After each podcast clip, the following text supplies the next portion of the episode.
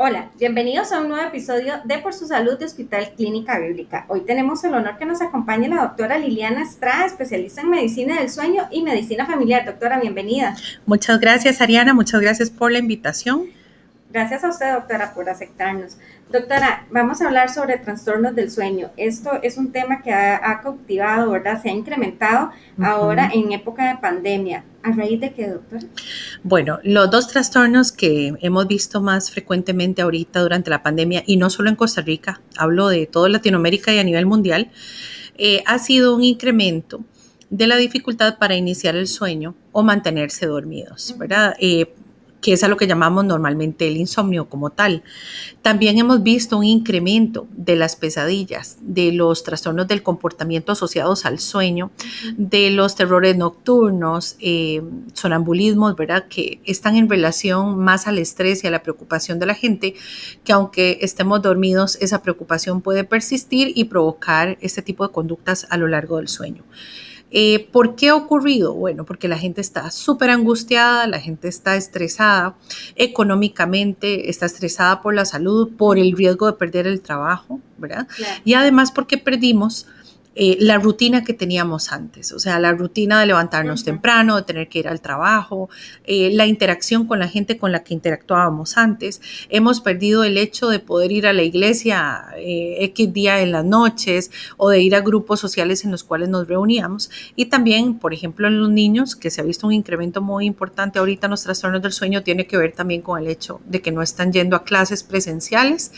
y el otro trastorno más frecuente que hemos visto está en relación por ejemplo, al ronquido, porque la gente se ha engordado un poquito más y además porque eh, ha habido una mayor ingesta de alcohol durante las noches en los pacientes que han estado, eh, digamos, como más en confinamiento. Incluso muchas de las actividades sociales que hacíamos por, eh, por plataformas virtuales eran siempre con una copita de vino o con, o con algo de alcohol para pasarla bien con los amigos, porque vino a sustituir esas salidas que hacíamos regularmente. Em, y el otro trastorno es que la gente se está levantando más tarde y quiere seguirse levantando a la misma hora perdón, quiere seguirse acostando a la misma hora que lo hacía antes. Entonces, si yo me acuesto más, si me, si me acuesto más, eh, más eh, tarde, me voy a levantar más tarde. De igual forma, si, si me levanto más tarde, voy a requerir acostarme más tarde. Entonces, la gente está percibiendo eso como insomnio y en realidad no lo es. Es simplemente que ya son alteraciones de horarios. Son alteraciones de horarios, exactamente. Doctor, ¿y cuáles son las causas del insomnio? Porque usted nos está diciendo, ¿verdad? Muchas personas lo confunden, entonces. Pues el insomnio, ya fuera del tema de lo de la pandemia, pues eh, debemos contemplar que el insomnio puede tener razones orgánicas, o sea, razones médicas, como que como por ejemplo algunas alteraciones a nivel de magnesio, eh, de sodio, de potasio, ¿verdad? Pero también pueden haber alteraciones de la tiroides que pueden provocarnos eh, dificultades para conciliar el sueño. Los factores emocionales son importantísimos, el estrés, las preocupaciones y trastornos psiquiátricos como la depresión, la ansiedad, el trastorno de bipolaridad también pueden ser causas muy frecuentes de insomnio. Pero si me preguntas qué es lo más frecuente que vemos en los pacientes con insomnio, es malos hábitos de sueño. La gente tiene pésimos hábitos y esto no significa necesariamente que me vaya a desencadenar un insomnio como tal, pero puede agravarme cualquier insomnio o hacerme lo más crónico. Entonces es por eso que mucho de lo que hacemos es trabajar en gran medida en los hábitos de sueño del paciente. muchas veces la gente no sabe que tiene esos malos hábitos, no los identifica, ¿verdad? Así es. normal. O se acostumbran a dormir mal y creen que lo están haciendo bien. Cuando uno los interviene, eh, el paciente se da cuenta que está haciendo un montón de hábitos que lejos de ayudarlo a dormir, más bien le empeoran su calidad de sueño. Doctora, ¿y qué hace una persona cuando definitivamente no puede dormir? Bueno, lo más importante es buscar ayuda cuanto antes, porque a veces tendemos a quedarnos tranquilos o preocupados por no dormir, pero no hacemos nada al respecto. O sea, tenemos que buscar, ojalá, un especialista en medicina del sueño eh, para que haya una intervención muy integral, o sea, desde los hábitos hasta los aspectos cognitivos o conductuales que está haciendo el paciente mal, hasta aspectos farmacológicos que el paciente requiera.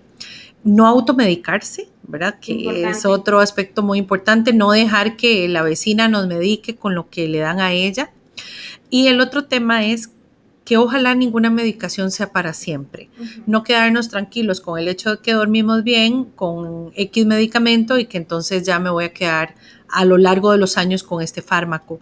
La mayoría de insomnios cuando llegan a tiempo no requieren terapias crónicas. El tema es cuando nos llegan pacientes que ya tienen 10 años de, tener insomnio y de tomar medicamentos, porque en ellos muchas veces es dificilísimo separarlos de todos los fármacos que utilizaban antes. doctora, a veces nos dicen, dormir es importante de 6 a 7 u 8 horas. ¿Qué ocurre con las personas que no duermen lo suficiente? llegan a un deterioro.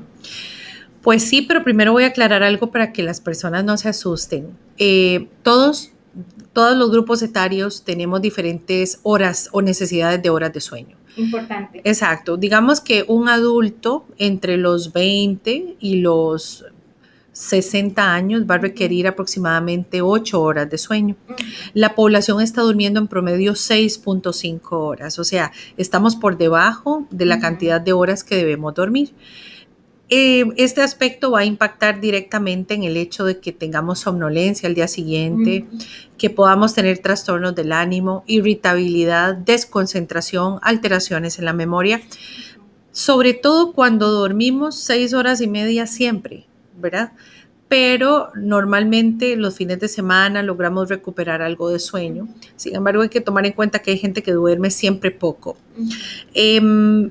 Afecta el hecho de dormir poco también eh, está más que estudiado a nivel en estudios que se han hecho a nivel global en donde la privación crónica de sueño, que es la deuda de sueño, el deber de sueño al cuerpo, va a provocar eh, alteraciones metabólicas, como que como un incremento en el riesgo de tener diabetes, obesidad o sobrepeso, alteraciones en los lípidos, que es el colesterol, triglicéridos, y también sobre enfermedad cerebrovascular y cardiovascular, porque va a haber un incremento en el riesgo, por ejemplo, de la hipertensión. Entonces, eh, vemos como el hecho de dormir poco a lo largo del tiempo ya genera la instauración de enfermedades que sí pueden poner en riesgo nuestra salud. Entonces, lo recomendable en, este grupo etario entre los 20 y los 60 años siempre va a ser dormir en promedio de 7.5 a 8 horas. Eh, y eso sí, ¿cómo medimos la calidad de sueño? por cómo nos despertamos. Si nosotros nos levantamos en la mañana sin dificultad, si arrancamos el día con ganas y energía, si no tenemos necesidad de tener eh, siestas a lo largo del día, significa que el tiempo que estamos durmiendo es el adecuado, pero también significa que la calidad de ese sueño es adecuado. A veces dormimos muchas horas y, aún así no... Exactamente, ahí es donde hay que verificar el por qué está ocurriendo eso, si estoy cumpliendo las horas de sueño, qué puede estar ocurriendo en el sueño sin que yo me esté dando cuenta que está afectando eh, mi descanso. Doctora, ¿podríamos clasificar como trastorno del sueño la calidad que usted nos está mencionando? Que, por ejemplo, nos dormimos, a las dos horas me levanto, ya me cuesta otra vez dormir, vuelvo a agarrar como ese rol.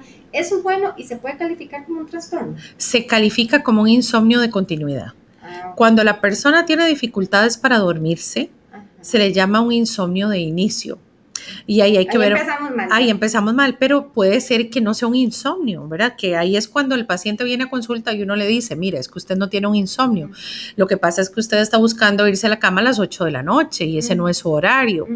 Eh, o hay personas que se están levantando a las 8 de la mañana y se están yendo a la cama a las 9. Entonces, esa dificultad para conciliar el sueño se va a ver desencadenada sin que exista un insomnio. Es simplemente un trastorno del ritmo circadiano, por ejemplo. Entonces, es muy importante definir que ya cuando llegamos al diagnóstico de un insomnio de inicio es porque no hay ningún otro trastorno que pueda estar generando esa dificultad para iniciar, ¿ok?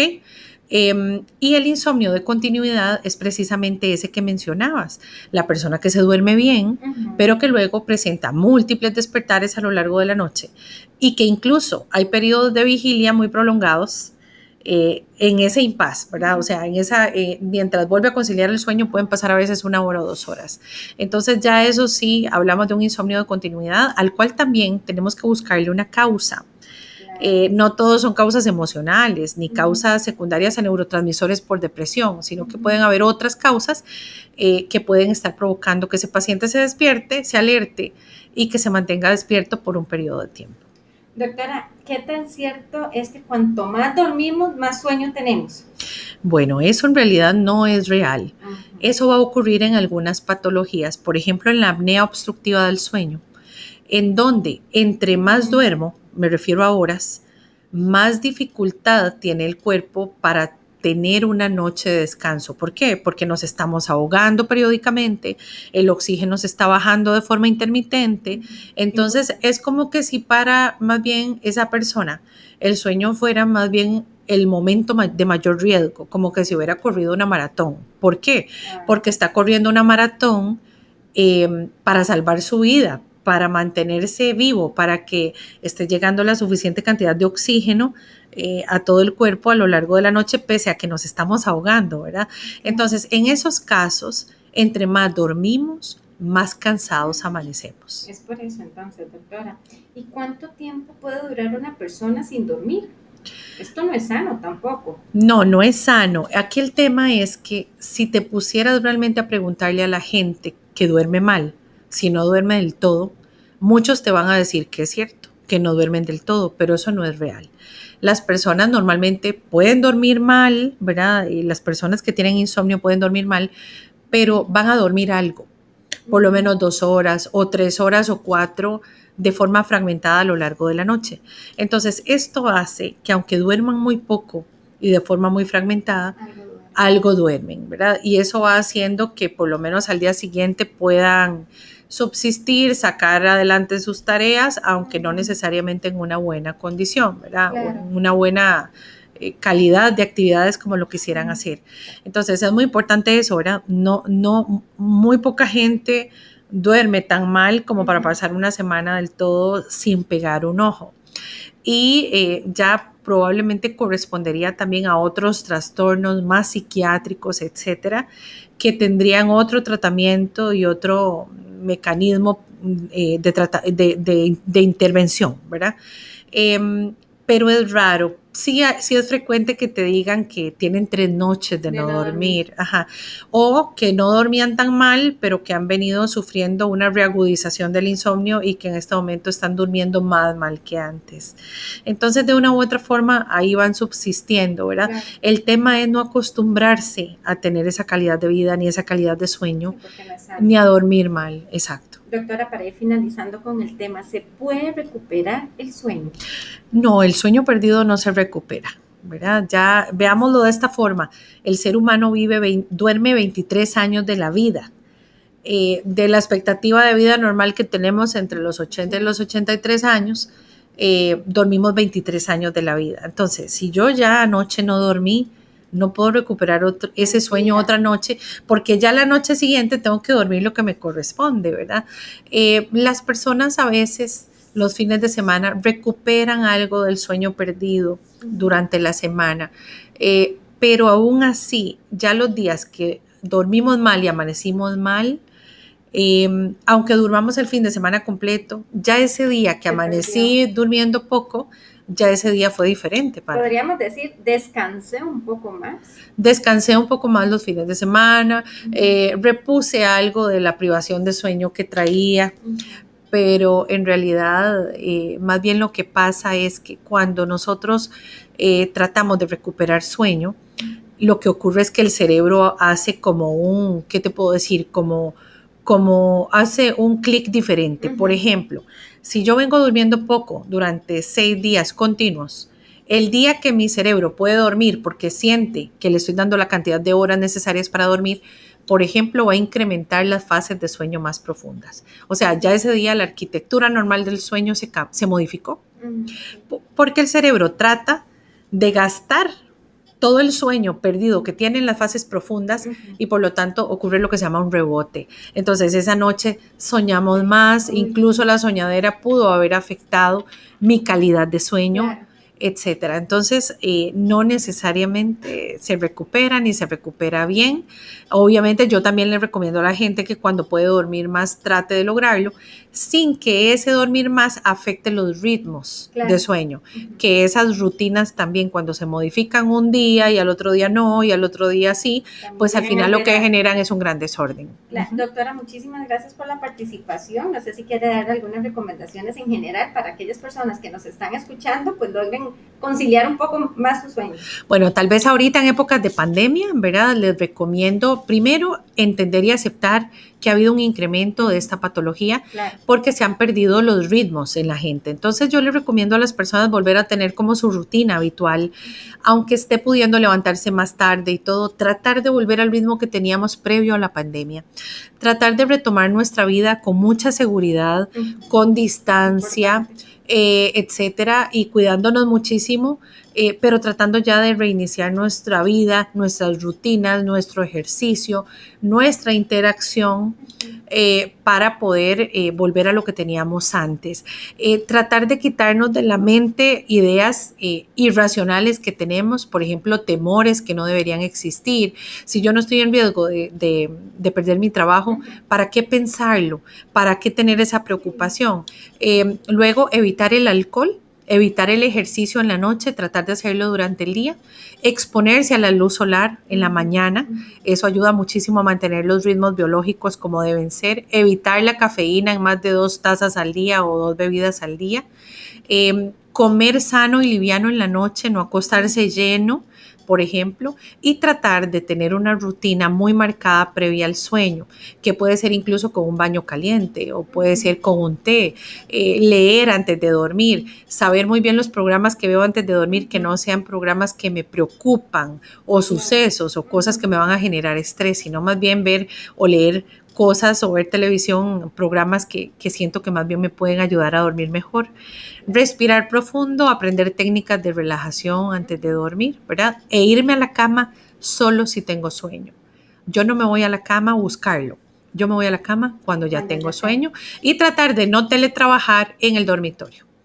El, el dormitorio es solo para dormir. Entonces, todo el resto de actividades que podemos estar haciendo ahorita en casa, porque estamos eh, trabajando en casa, tienen que ser totalmente fuera del dormitorio. esos son mis consejos. exacto, exacto. Son hábitos, entonces. Así es. Muchísimas gracias. Les recordamos que ella es la doctora Liliana Estrada, especialista en medicina del sueño y medicina familiar. Si ustedes desean que la doctora nos hable sobre algún otro tema de su interés, nos pueden escribir al correo podcast arroba Doctora, Nuevamente las gracias. Gracias, Ariana, vos, súper agradecida. Siempre me encanta poder educar a la gente a través de estos medios. Lo sabemos, doctora. Muchísimas gracias.